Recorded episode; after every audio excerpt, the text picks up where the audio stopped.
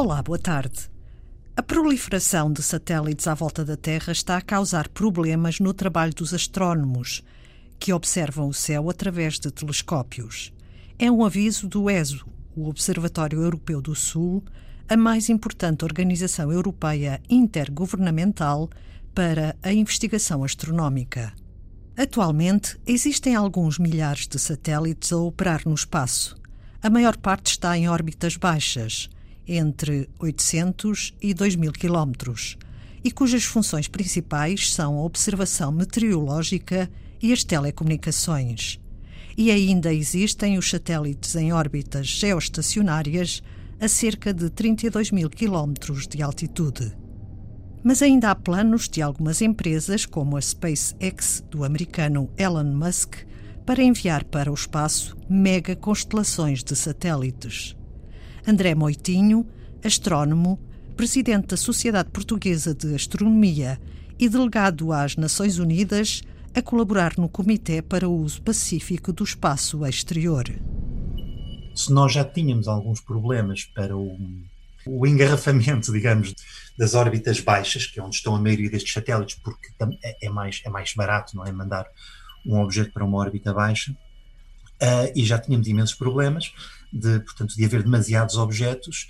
Estas mega constelações prevêem uh, duplicar o número de objetos. E agora, aqui é um aspecto importante, é que estamos a falar de objetos que estão em operação. E então nós temos, em, em, nestas órbitas baixas, um grande número de objetos que são restos satélites, são satélites que se avariaram e que não estão em operação. E então aí temos coisas de todos os tamanhos, é o chamado lixo espacial.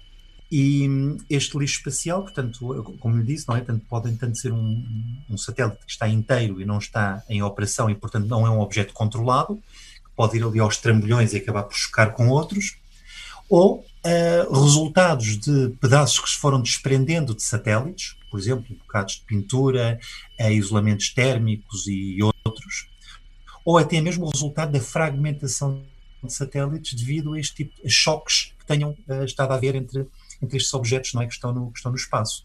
E, portanto, isto tem levado ao longo dos anos a uma multiplicação dos objetos orbitais, que superam em muito, muito aqueles que estão em operações.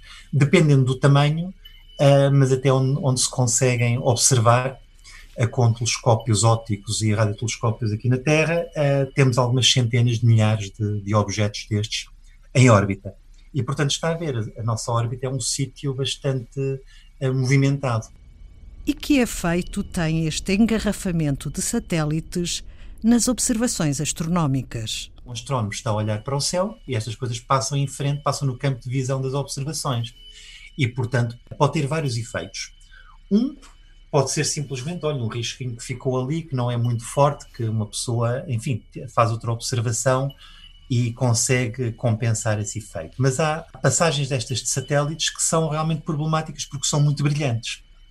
E ao serem muito brilhantes, saturam os, eh, certas zonas dos detectores, alguns pixels, e alguns ficam com fantasmas que são persistentes durante bastante tempo. E isto prejudica não só as, as observações que estão a acontecer naquele momento, como as observações que vêm em seguida. Se nós tivermos em conta o caro que é operar, construir e operar um telescópio, porque enfim são, são instrumentos caros e depois estão em zonas remotas do mundo, não é? Para poderem ter as boas condições de observação, desertos longínquos, etc., montanhas muito altas. A operação destes telescópios é realmente uma coisa caríssima. Tem que ter as pessoas lá em cima, não é? Tem que ter toda a infraestrutura para trabalhar e estamos a falar de milhões uh, de euros. E, portanto, todo o tempo que se perde é um tempo que estamos a deitar, portanto, o dinheiro que é investido em ciência também fora. Além de que o processo de conseguir tempo de observação é muito competitivo, está a ver estas infraestruturas Sim. caras, há relativamente poucas, e, portanto, todos os astrónomos do mundo os querem usar e têm que competir pelo seu tempo. E, portanto, uma pessoa depois de conseguir ter tempo de telescópio ir observar e ter o azar de ficar com observações arruinadas por causa disso é também um fator que pode lesar gravemente alguma equipa ou alguma equipa em geral e ou algum projeto que tenha um aspecto crítico no tempo, não é? Uma resposta que é preciso dar depressa a um outro estudo, qualquer, qualquer coisa que seja crítica no tempo, também é fortemente impactado.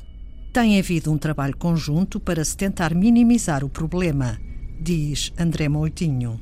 Na verdade, neste caso a SpaceX, tem estado a trabalhar bastante em conjunto com a comunidade astronómica no sentido de tentar minimizar o efeito, portanto, o efeito que os, que os satélites podem provocar.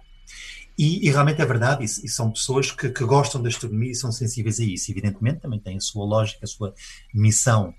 E, e é preciso dizer que, este, que estas, estas mega-constelações têm uma missão nobre, não é? De, de levar a internet ao, ao, mundo inteiro, aos sítios mais desfavorecidos. E, portanto, uma pessoa não pode começar a, a falar mal só porque prejudica as observações astronómicas. E eles realmente têm estado a, a, a trabalhar com, com os astrónomos. Mas, mas, mas, enfim, isto é um processo de aprendizagem e, olha, relativamente a, à questão deles serem muito uh, brilhantes, a primeira sugestão que se fez foi, portanto, pintá-los. Pintá-los negro ou pintura, não é? Que, que tirasse um bocado deste brilho. brilho. O brilho é resultante do reflexo do sol, principalmente. Aquilo é um bocado espelhado, não é? se eu pintar de preto, portanto, diminuo este, este reflexo.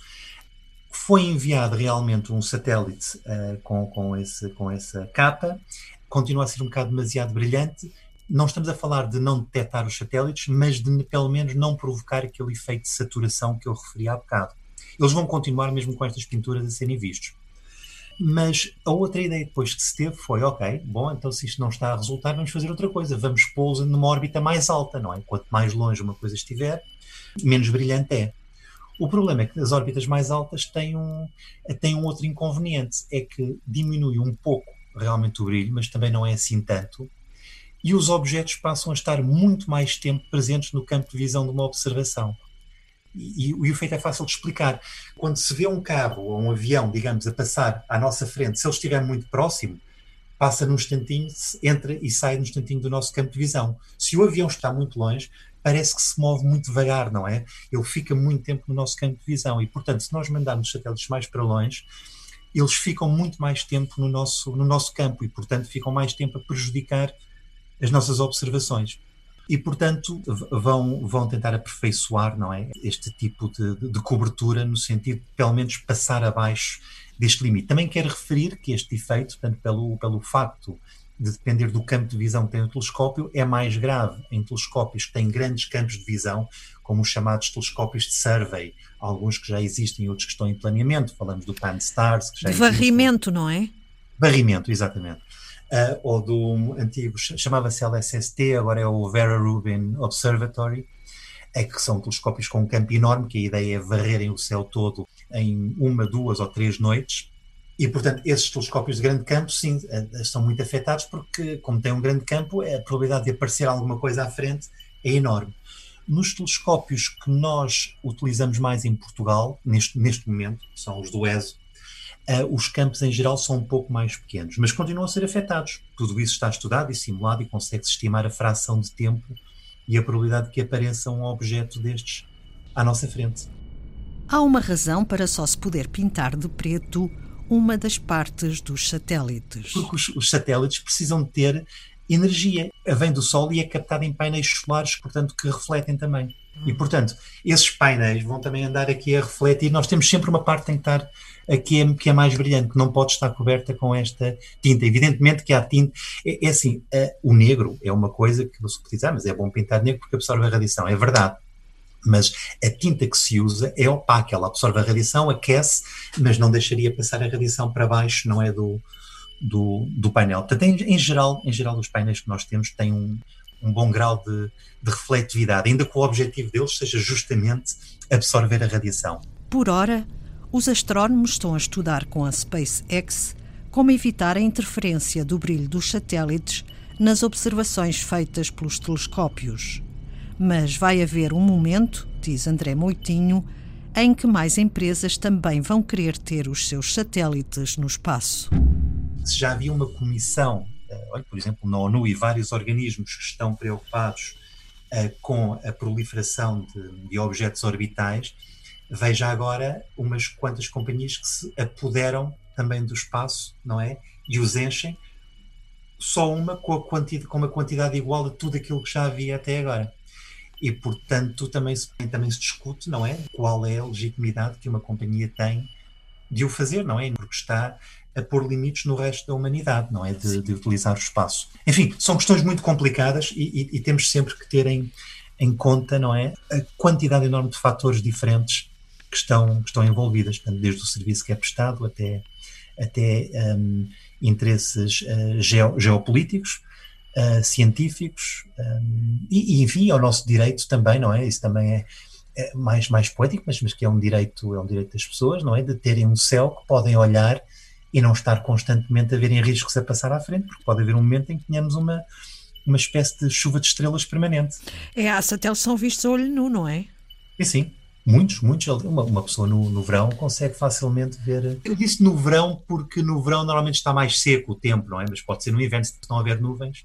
Uh, e, e, porque no verão é quando nós realmente estamos cá fora à noite, deitados e olhamos para o céu a mais, não é? Mas, mas em qualquer altura do ano, desde que não haja nuvens, vêm-se vêm muito bem, vêm-se muitos destes objetos.